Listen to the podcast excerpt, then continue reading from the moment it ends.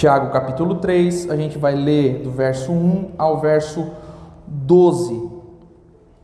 Todos acharam? Amém? Você que não tem Bíblia pode acompanhar aqui na, na projeção. Vamos juntos lá? Domínio sobre a língua é o que diz o título na NVI. Capítulo 3, verso 1. Meus irmãos, não sejam muitos de vocês mestres, pois vocês sabem que nós, os que ensinamos, seremos julgados com maior rigor. Todos tropeçamos de muitas maneiras. Se alguém não tropeça no falar, tal homem é perfeito, sendo também capaz de dominar todo o seu corpo. Quando colocamos freios na boca dos cavalos para que eles nos obedeçam, podemos controlar o animal todo Tomem também como exemplo os navios, embora sejam tão grandes e impelidos por fortes ventos, são dirigidos por um leme muito pequeno, conforme a vontade do piloto. Semelhantemente, a língua é um pequeno órgão do corpo, mas se vangloria de grandes coisas. Vejam como um grande bosque é incendiado por uma simples fagulha. Diga comigo, uma simples fagulha. Assim também a língua é um fogo, é um mundo de iniquidade, colocada entre os membros do nosso corpo, contamina a pessoa por inteiro, incendia todo o curso da sua vida, sendo ela mesma incendiada pelo inferno. Meu irmão, diga comigo, ela mesmo incendiada pelo inferno. Amém? Amém? Amém. É, verso 7: Toda espécie de animais, aves, répteis e criaturas do mar doma-se e tem sido domada pela espécie humana. A língua, porém, ninguém consegue domar. É um mal incontrolável, cheio de veneno mortífero. Com a língua, bendizemos o Senhor e Pai, e com ela amaldiçoamos os homens feitos à semelhança de Deus. Da mesma boca procedem bênção e maldição. Meus irmãos, não podem, não pode ser assim. Acaso pode sair água doce e água amarga da mesma fonte? Meus irmãos, pode uma figueira produzir azeitonas ou uma videira figos? Da mesma forma, uma fonte de água salgada não pode produzir água doce. Feche seus olhos, vamos orar. Senhor Deus e Pai, nós te louvamos nessa noite, Senhor Deus. Nós já te agradecemos e te bendizemos com os nossos louvores, Pai, a nossa música, as nossas mãos levantadas, os nossos olhos fechados, Senhor Deus. Já nos derramamos diante de Ti com tudo que temos, com tudo que somos, nos derramamos diante de Ti com as nossas ofertas, os nossos dízimos, Senhor. E nesse momento, Pai, nós queremos ouvir a Tua palavra. Pai, nós abrimos o nosso coração, Senhor Deus, que a tua palavra venha e faça morada em nosso espírito, Pai. Que a tua palavra venha como semente em nossos corações e germine, Senhor Deus, e dê frutos, Pai, em nome de Jesus. Pai, nós oramos te pedindo isso, Senhor Deus, fazemos isso por intermédio do Espírito e fazemos isso por meio do nome poderoso do Senhor Jesus Cristo. Assim nós te louvamos. Amém e amém. A igreja diz amém? Amém, amém meus irmãos. Vamos seguir então na nossa exposição. Nós já estamos há cinco domingos aproximadamente falando sobre Tiago, nos debruçando na carta de Tiago e tentando entender o que esse homem falava para as igrejas. E agora nós chegamos no capítulo 3, aonde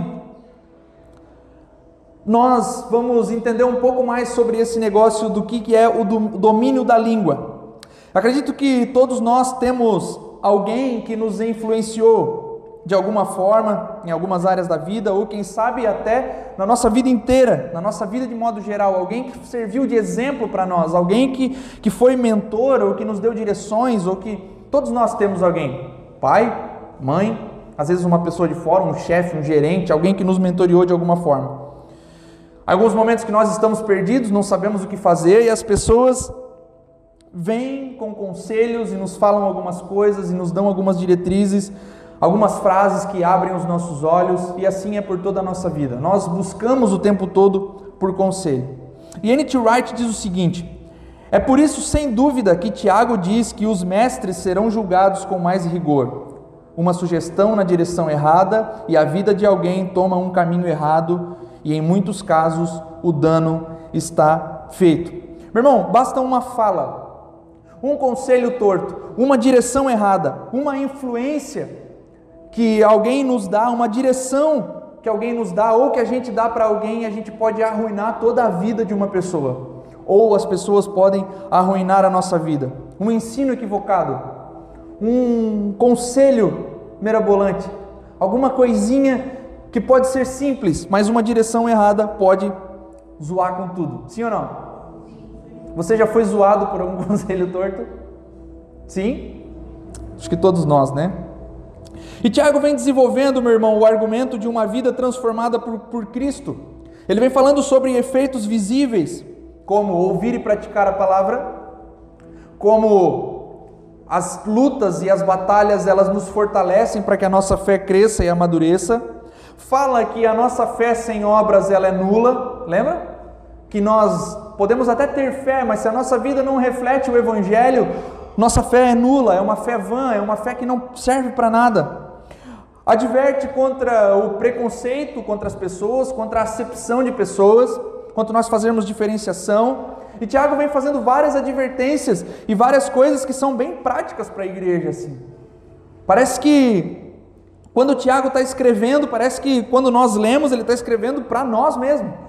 Porque nós somos esses que fazemos a acepção, nós somos esses que ouvimos a palavra e não praticamos, nós somos esses que por vezes, por vezes parece que a nossa fé é nula. Então parece que quando nós estamos lendo a carta de Tiago, ela está o tempo todo apontando para nós, sim ou não? É só eu que me, me, me, me encontro dessa forma?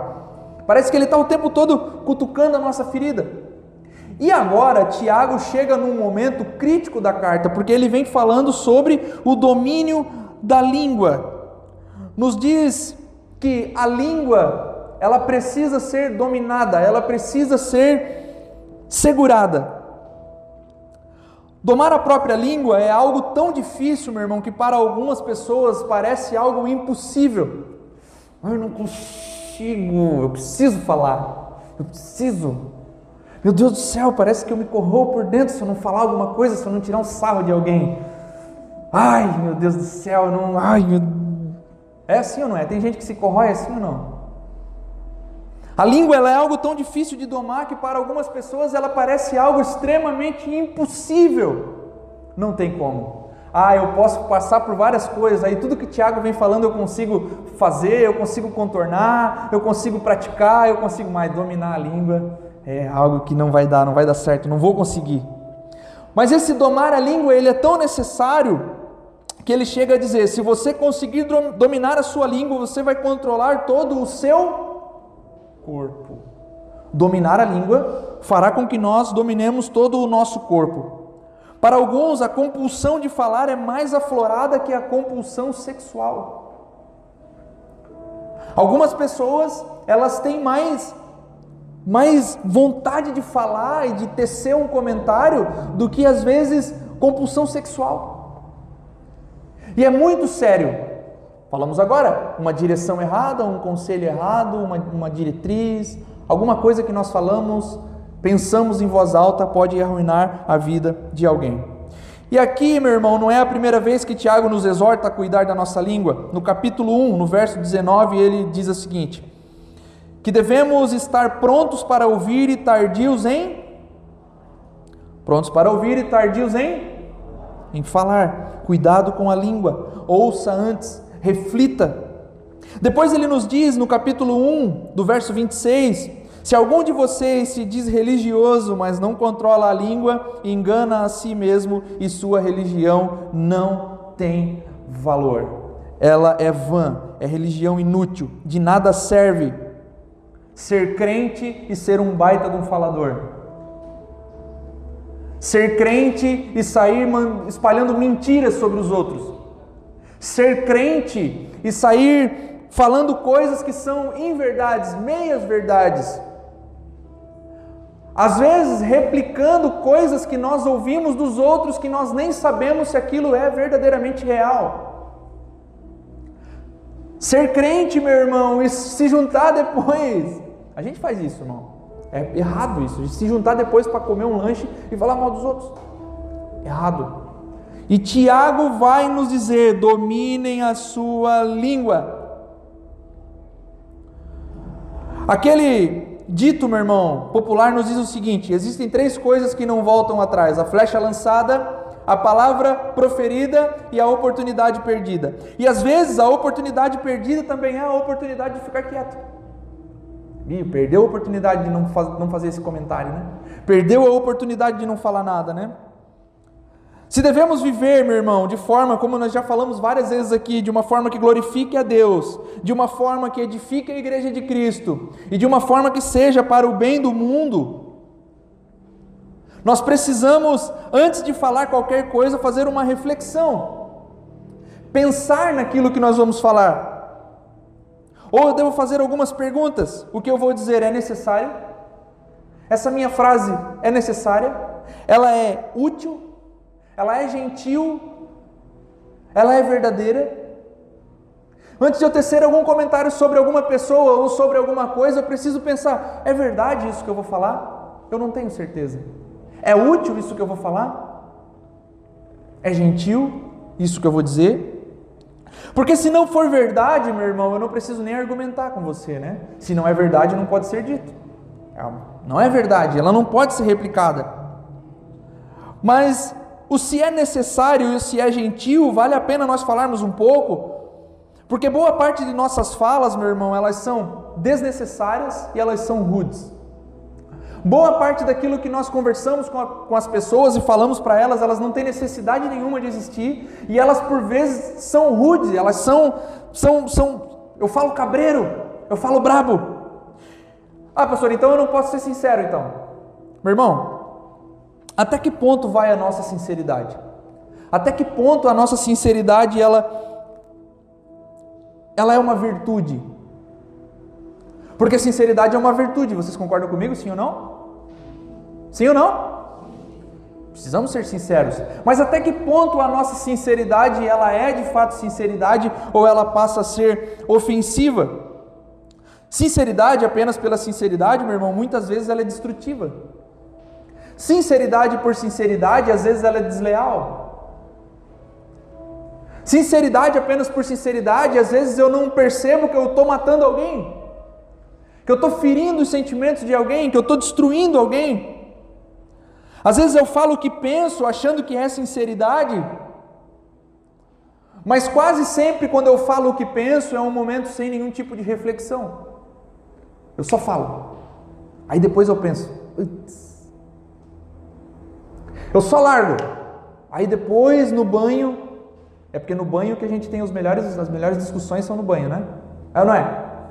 Aí na hora do banho que eu estou tendo aquela discussão comigo mesmo, aí eu começo a imaginar. Não devia ter falado aquilo. Não devia ter falado isso. Porque a maioria das vezes elas são falas em um momento de raiva, em um momento de frustração, em um momento de estresse intenso. E o que sai da nossa boca nem sempre é sincero. Por mais que nós digamos, às vezes, eu sou sincero, eu, eu sou desse, eu falo na cara, eu falo o que eu penso. Mas às vezes, meu irmão, aquilo que nós falamos nem é sinceridade, às vezes é só um momento de raiva. Eu te odeio. Às vezes eu nem odeio. Às vezes foi só um momento de estresse intenso, de frustração. E Tiago vai dizer para nós assim: ó, controlem a língua, façam uma reflexão antes. Não sai falando qualquer coisa, não sai espalhando qualquer coisa, porque nós precisamos fazer uma análise daquilo que nós vamos falar, se é gentil, se é necessário e se é verdadeiro. Uma língua descontrolada é extremamente usada por Satanás e está cheia de egoísmo, ciúme, manipulações, reclamações, mentiras, desprezos uns pelos outros, falsos ensinos. E essa língua descontrolada é tão influente que leva a outros a trilharem um caminho. Percebe, meu irmão, que uma língua que é usada por Satanás, ela também é repleta de ensinos que não são verdadeiros, são falsos. E se eu não tenho uma língua controlada, eu não tenho uma língua muito controlada, né? Eu falo às vezes aqui umas coisas aqui, né? Contei a história do Jair semana passada. E o Jair disse, pô, pastor, me quebrou lá, mas pô, mano, é que encaixou, né, naquele momento ali. Mas eu posso trazer um falso ensino aqui nesse momento e trilhar um caminho, e vocês trilharem um caminho que não é um caminho de verdade, um caminho que não é bíblico, um caminho que não é verdadeiro. E Tiago vai dizer para nós aqui que os mestres serão muito mais julgados, serão julgados com mais rigor. Serão julgados com muito mais com muito mais rigorosidade, porque nós estamos ensinando, nós estamos fazendo e dando norte para alguns de vocês. E vocês estão dando norte para alguém. Então não queiram ser mestres e não queiram ensinar se vocês não têm a, o desejo de ser julgado com mais rigor. E Tiago está dizendo para nós: vocês, mestres, serão julgados com mais rigor. Douglas Moore diz o seguinte: que a língua tem uma influência desproporcional ao seu tamanho, porque é um membro muito pequeno, mas que tem um impacto enorme quando descontrolado impacto na nossa vida e na dos outros. Falamos muito, coisas que destroem a nossa vida. Falamos muito, coisas que destroem a vida dos outros. Mas eu não estou nem aí para a vida dos outros, mas então pense em você mesmo. Pense na sua vida, pense na sua casa, porque uma língua descontrolada, uma boca que fala muito, destrói vidas e destrói a própria vida. É o que a Bíblia está dizendo. E talvez algumas objeções possam aparecer e algumas perguntas também. Será que a língua tem esse poder todo? Será que a língua realmente é poderosa? Será que não é exagero pensar dessa forma, dizer que a língua ela é destrutiva, ela pode destruir? E Tiago faz algumas comparações de coisas pequenas que podem guiar e podem dar rumo, e que também podem incendiar uma floresta. Verso 3, acompanhe comigo. Os, os freios que controlam o cavalo, no verso 3. No verso 4, o leme que guia um navio. Algo pequeno que dá rota. Estão acompanhando? O freio de um cavalo no verso 3, o leme de um, de um navio no verso 4. No verso 5 ele fala o seguinte: a fagulha que faz uma floresta incendiar, uma faísca que incendeia uma floresta. Quando Tiago usa a comparação do freio, meu irmão, que controla o cavalo, é bem provável que ele tenha em mente direção mesmo, a diretriz que nós vamos dar para o cavalo quando alguém está montado nele. Uma coisa pequena como o freio dá a direção a um cavalo que é um animal grande. Da mesma forma, o leme do navio no verso 4, que é pequeno, mas que dá a direção ao barco, que é algo muito grande comparado ao tamanho do leme. Estão entendendo não? Algo pequeno, mas que dá a direção para algo que é muito maior que ele. Um leme pequeno, um freio pequeno. O que falamos pode e deve guiar, dar direção à nossa vida. Viver o que prega professar algo e viver esse algo. Se eu viver o que prego, tanto as minhas ações como as minhas palavras vão incentivar outros. Se aquilo que eu falo, eu vivo, as minhas ações e as minhas palavras vão incentivar as pessoas.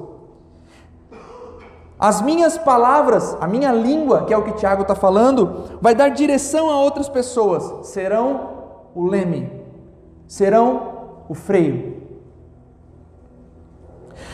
E esse negócio, meu irmão, de faço o que eu digo, mas não faço o que eu faço, não cabe muito bem na vida do Evangelho, não cabe muito bem na vida dos crentes. Esse negócio de faço o que eu digo, mas não faço o que eu faço, é coisa de gente tola, é coisa de gente que não caminha pela palavra, porque gente que é transformada, o Tiago não, Tiago não vinha falando aqui a respeito de fé e obras, fé sem obras é morta, os efeitos do Evangelho, todo esse tipo de coisa. Se eu falo alguma coisa, eu preciso viver exatamente o que eu falo. Se eu prego alguma coisa, eu preciso viver aquilo que eu prego. Porque o que eu prego me prega às vezes. A palavra que eu prego, meu irmão, prega para mim. Se eu falo de acepção de pessoas e não faço o mínimo esforço para não fazer acepção de pessoas, eu não estou vivendo o que eu prego. Se Tiago fala que a fé sem obras é morta, e eu falo aqui que eu tenho fé, uma fé verdadeira, uma fé genuína, uma fé em Cristo Jesus, mas a minha vida não fala nada desse tipo de coisa, eu vivo ao meu bel, meu bel prazer, eu me entrego à depravação total, eu sou louco. Eu não estou vivendo o que eu prego. E as pessoas vão dizer o quê? Esse pastor aí fala, ó, muito, mas não vive nada. O descontrole da língua, meu irmão, pode ser a minha ruína, a sua ruína. O descontrole da nossa fala. E no verso 5 ele vai falar a respeito de uma faísca que pode queimar uma floresta inteira, uma vela que pode cair, queimar uma casa toda, algo pequeno, mas que faz algo muito grande. Uma palavra fora do lugar, um resmungo. Quem nunca deu aquela, né? A professora dizer assim: se você dizer um. Não quero ouvir um pio, hein? Pio. Pá, uma diretoria. Foi só um pio. É assim, Júlia? Júlia, professora. Uma palavra, um resmungo, algo que sai da nossa boca num momento indevido pode acabar com a nossa vida e pode acabar com a vida de outros. Palavras ferem e ferem muito. Palavras machucam e às vezes machucam mais do que um soco, mais do que um chute. Quem já foi ferido por palavras? Quem já feriu com palavras? Aí ninguém, né? ali tem uns. Nós ferimos, meu irmão, e somos feridos com palavras. Às vezes é melhor que aquela pessoa dê um soco na nossa cara do que ela fale certas coisas. E às vezes é melhor, meu, falar isso é ruim, né? Que os crentes vão sair dando soco na cara um do outro, né? Melhor dar um soco do que falar algumas coisas. Porque palavras machucam. Palavras mentirosas, então, elas ferem profundamente fazem uma ferida que às vezes não tem como curar, provocam um rasgo na nossa alma que às vezes é insuturável. Sabe o que é isso? Insuturável. Palavras, meu irmão, nos machucam e também machucam os outros. Palavras trazem vida, esperança, consolo mas também podem trazer desânimo, desprezo e, consequentemente, morte. Podemos matar alguém com uma palavra. Fisicamente, não, mas podemos acabar com o futuro de alguém, podemos acabar com o sonho de alguém, podemos matar o espiritual de alguém através de uma palavra. Palavras podem alegrar, mas podem entristecer. Podemos carregar, meu irmão, e transmitir palavras de bênçãos e palavras de maldição. E é por isso, meu irmão, que se ouve que as palavras têm poder. Quem já ouviu isso? A palavra tem poder. As palavras elas não são de fato poderosas no sentido sobrenatural da coisa, né? A palavra que realmente tem poder é a palavra de Deus, que diz: haja luz e houve luz. Faça-se tal coisa e aquilo se faz. Deus fez tudo com o poder da palavra, essa é a palavra que tem poder.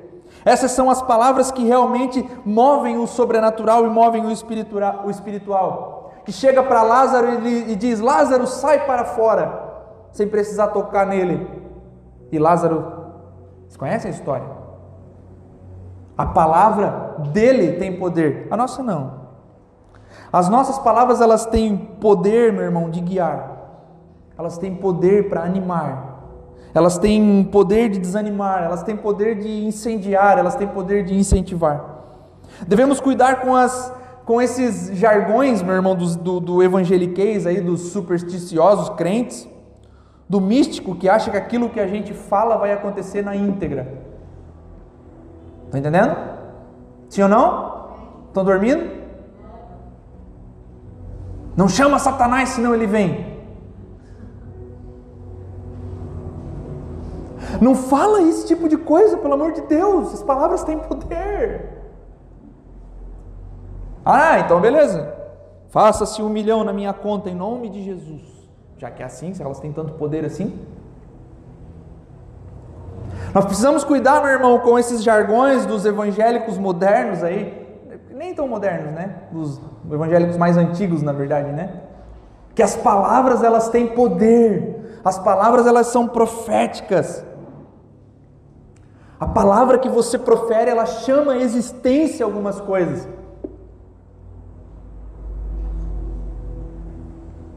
Vocês acreditam nisso? Você acredita nisso? Chama, chama alguma coisa boa para você então. Porque de fato as palavras elas não têm poder, elas não movem o mundo místico. As palavras, aquilo que eu falo não, não, não vai fazer alguma coisa. Se eu chamar o capeta, ele não vai vir de fato. Lembra da semana passada? Demônio, não fala, cara, pelo amor de Deus. Satanás vai aparecer. As palavras não têm poder a esse ponto. Aliás, meu irmão, nós precisamos falar um pouco sobre isso aqui, que é a teologia da confissão positiva, que tomou conta das igrejas nos, no, nas duas últimas décadas, três, quatro décadas, será 40 anos atrás aí. O tal do eu determino. Eu determino tal coisa, eu profetizo, eu declaro. Eu declaro na minha vida. Eu profetizo para você, meu irmão. Porque o profetizo ele virou sinônimo de coisa boa, né? Eu profetizo na tua vida, Cris. E tu, porra, tomo posse. Profetizo para ti. Eu determino. Só que olha só, meu irmão, isso não é algo bíblico. Isso não é, isso é evangeliquez e isso é confissão positiva.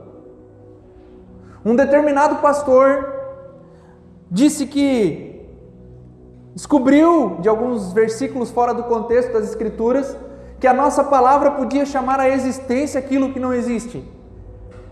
Então o que, é que os caras faziam? Eles pegavam e ficavam determinando coisas boas compravam lá uma, pegavam uma foto de um carro, colavam na, na, parede e dizia: esse carro vai ser meu, esse carro vai ser meu, esse carro vai ser meu, esse carro vai ser meu, esse carro vai ser meu.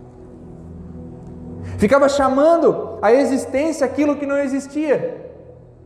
O problema, o grande, o grande problema disso é que alguns ficavam chamando, chamando, chamando, chamando o carro e trabalhavam para isso e compravam o carro. E aí diziam: Olha, a palavra tem poder. Mas a palavra que realmente tem poder é a palavra de Deus, não a nossa palavra. Esse evangeliquez, meu irmão, de determino, de profetizo, de.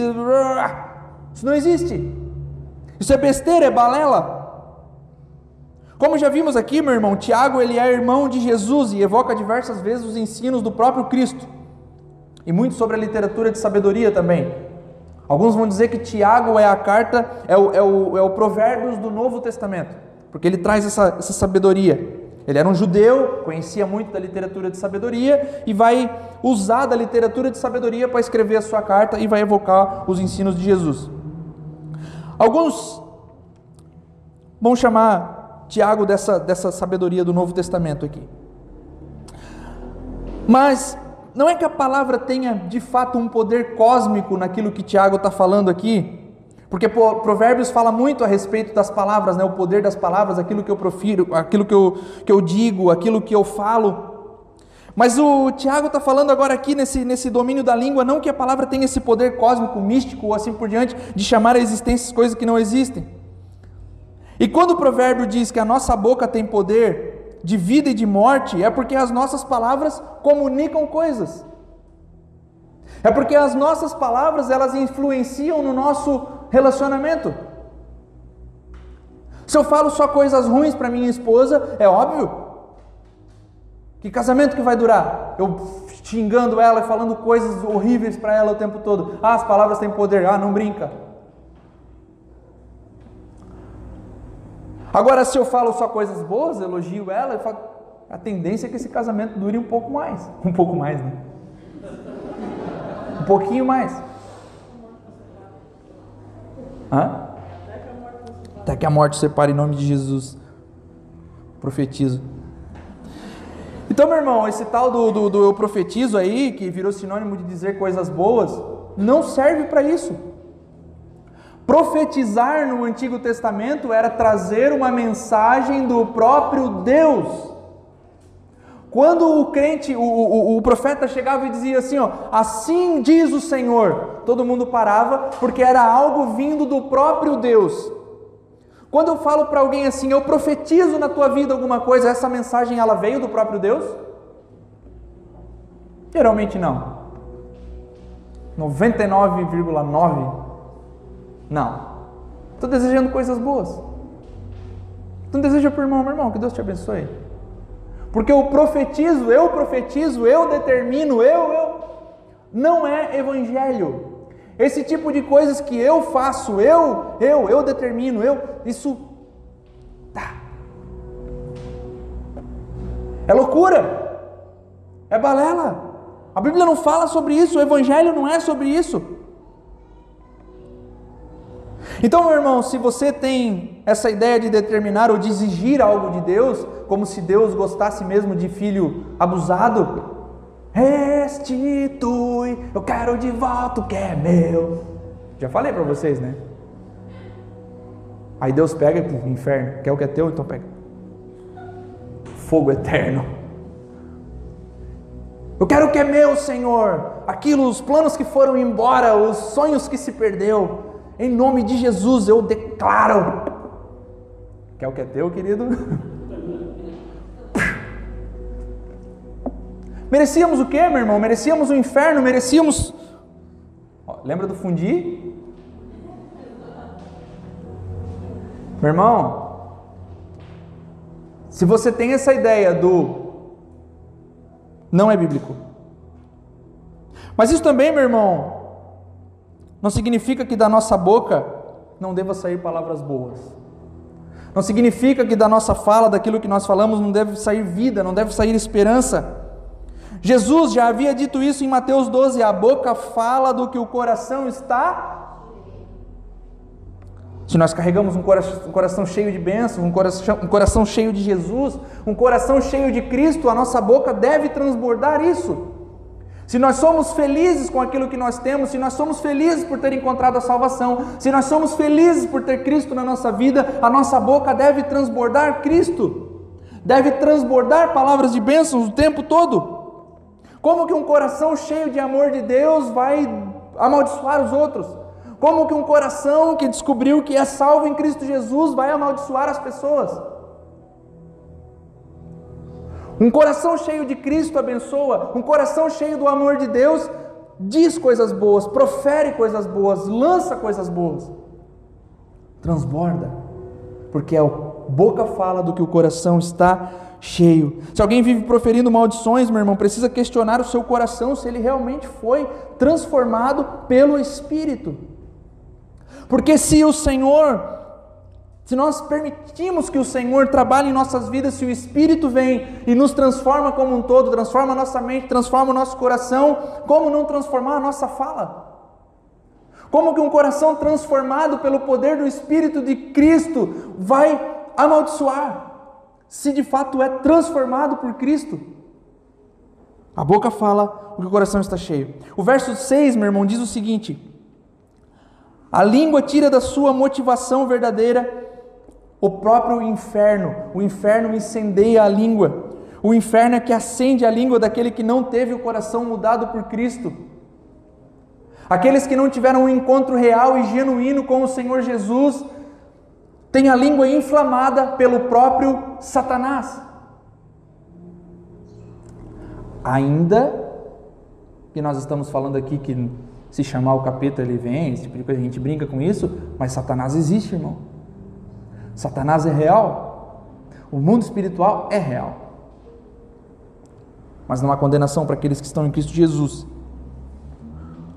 E Jesus diz: O que contamina o homem não é o que entra, mas o que sai da sua boca. São as minhas falas, as minhas sentenças que contaminam o outro, que incendeiam o outro. Versos 7 e 8 diz o seguinte: Tiago diz que os homens dominam os animais, mas não dominam a língua.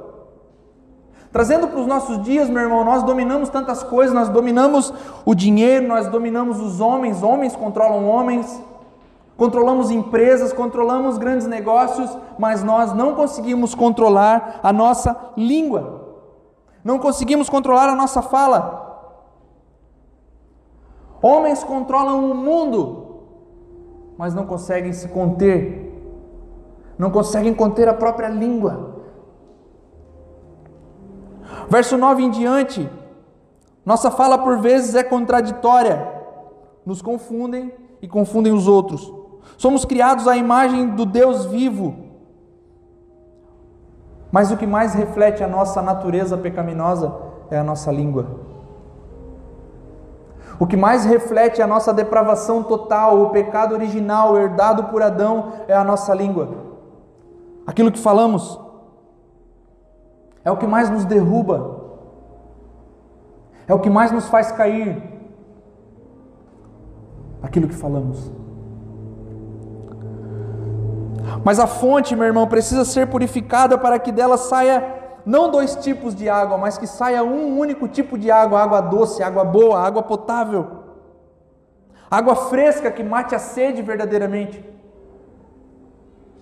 A fonte precisa ser purificada para que dela transborde água fresca. Eu vou lá buscar água fresca, porque aquele cara tem coisas boas para dizer.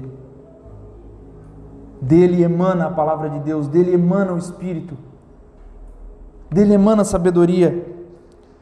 Tiago quer pessoas consistentes que não deixem os desafios de lado. Nós não podemos, meu irmão, pegar uma parte da mensagem e jogar aquilo que é complicado para baixo do tapete. Se dominar a fala e dominar a língua é algo tão difícil, nós pegamos então e jogamos para baixo do tapete e não tentamos dominar a nossa língua de jeito nenhum. E controlar a fala é algo que não dá para mim. Esquece, deixa aqui, eu vou ficar com a outra parte do evangelho aqui. Mas se nós somos de fato essas pessoas transformadas, como nós vamos deixar isso de lado? Nós precisamos que a nossa fala seja transformada dia após dia. Nós precisamos que a nossa língua seja domada dia após dia. N.T. Wright diz o seguinte, meu irmão: esse é um padrão elevado, mas não esperaríamos menos se o Evangelho é de fato a mensagem da salvação. Se Cristo nos salva, se Cristo nos transforma por completo, se de fato precisamos ouvir a palavra e praticar, se de fato o evangelho causa efeito em nossas vidas, se a fé sem obras ela é morta, não podemos dizer que somos seguidores de Cristo e possuir uma língua afiada e inflamada. Se de fato somos nascidos de novo, se de fato somos transformados por Cristo, não podemos ser fofoqueiros, não podemos ser maledicentes, não podemos semear o mal e a contenda entre os irmãos. Se somos transformados por Cristo, nós não podemos espalhar e falar meias verdades. Meia verdade não é a verdade. Sabe aquele que conta um conto, quem conta um conto aumenta um ponto?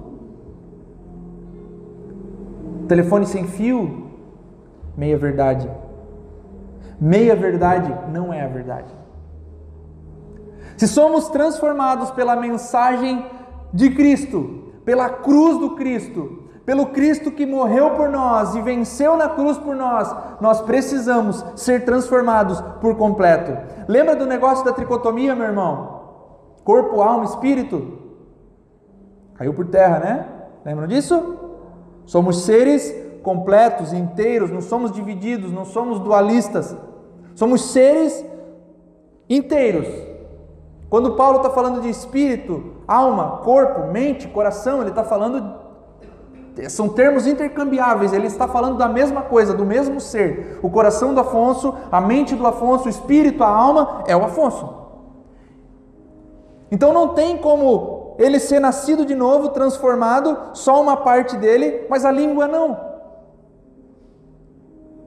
Mente transformada, coração transformado, espírito renovado, nasci de novo, sou um novo homem, mas não me tira do sério, senão o demônio se revela. Senão o Adão que mora em mim, ele. É óbvio, irmão, nós temos, né? Tem um Adão que mora na gente e a gente, né? É fato isso. Agora, tem gente que não transforma a língua, não domina a língua. É em verdade, é fofoca, é maledicência o tempo todo. meias verdades. O tempo todo. E Tiago vai dizer para nós: dominem a língua. Aquele que domina a língua domina o corpo inteiro. Aquele que fala muito será julgado com mais rigor. Pensa antes de falar, reflete antes de falar. Se, como já vimos, meu irmão, nas palavras de Jesus, que a boca fala o que o coração está cheio, se pela boca transborda aquilo que está dentro de nós, precisamos fazer uma coisa. E Provérbios nos dá a direção para isso. Provérbios 4, 23 diz: Acima de todas as coisas, guarde o seu coração, pois ele dirige e dá rumo à sua vida. Guarde o seu coração, guarde a sua vida. Como que nós podemos guardar o nosso coração? Como que eu posso evitar que a minha língua me traia? Como que eu posso me encher ou encher o meu coração de alguma coisa para que da minha boca transborde vida?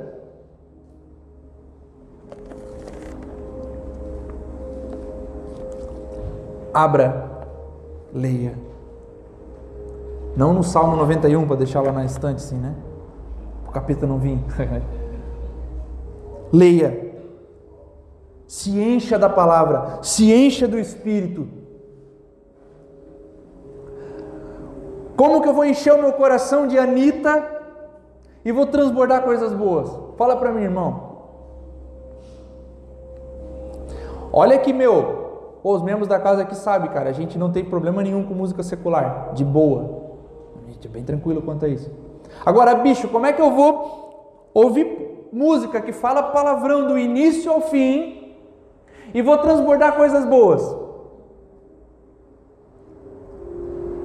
Como que eu vou, cara, me encher de coisas que nem o tal do Pablo Marçal e vou abençoar os outros?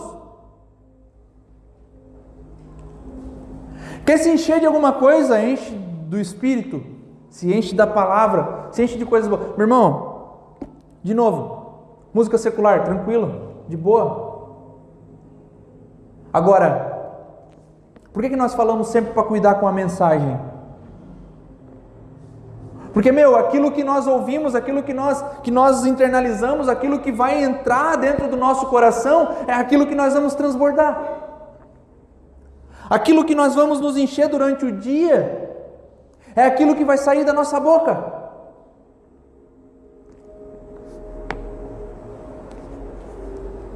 Não tem como. Eu só ouço a Anitta, Anitta, Anitta, Anitta, Anitta, Anitta. Meu, parece que eu sou contra a Anitta. Né? Não tem nada contra ela, irmão. Mas não vou, eu não tenho como transbordar coisa boa ouvindo coisa ruim, internalizando coisa ruim, me enchendo de coisa ruim.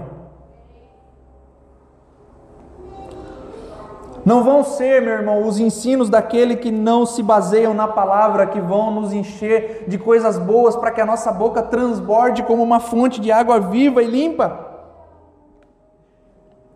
Tiago nos chama, meu irmão, para viver a palavra e viver da palavra. Viver a palavra e conseguir domar a sua própria língua. Sem fofoca, sem mentira, sem intriga, sem meias verdades. Dominar a língua. Que de nós, meu irmão, flua somente verdade e a verdade absoluta. No mundo onde cada um tem as suas verdades, nós possuímos a verdade. Se o próprio Cristo diz que Ele é o caminho, a e a vida, nós estamos com a verdade. Nós possuímos a verdade. E se nós nos enchemos da verdade do próprio Cristo, nós transbordaremos a verdade. Não à toa, meu irmão, o salmista vai dizer no Salmo 141, do verso 3, para que o Senhor coloque um guarda na frente de sua boca, a fim de que proteja aquilo que saia dela, aquilo que ele fala, a fim de que não saiam palavras destrutivas, a fim de que não saia mentira, a fim de que não saia intriga. Coloque, Senhor, um guarda na frente da minha boca. Que o nosso desejo hoje, meu irmão, possa ser o desejo do salmista: Senhor, coloque um guarda na frente da minha boca. Senhor, guarda as minhas palavras. Senhor, que eu não fale meias verdades. Senhor, que eu consiga refletir antes de falar. Senhor, que antes de proferir algo contra a vida de alguém, eu consiga pensar. Senhor, antes de destruir alguém com as minhas palavras, antes de ferir, antes de machucar, que eu consiga pensar. Amém? Irmão, que nós consigamos, de uma vez por todas, dominar a nossa língua, dominar a nossa fala. Que da nossa boca realmente saia aquilo que mora no nosso coração. E que a nossa boca não nos traia, que saia realmente verdade e verdade absoluta. Amém? Coloque-se de pé.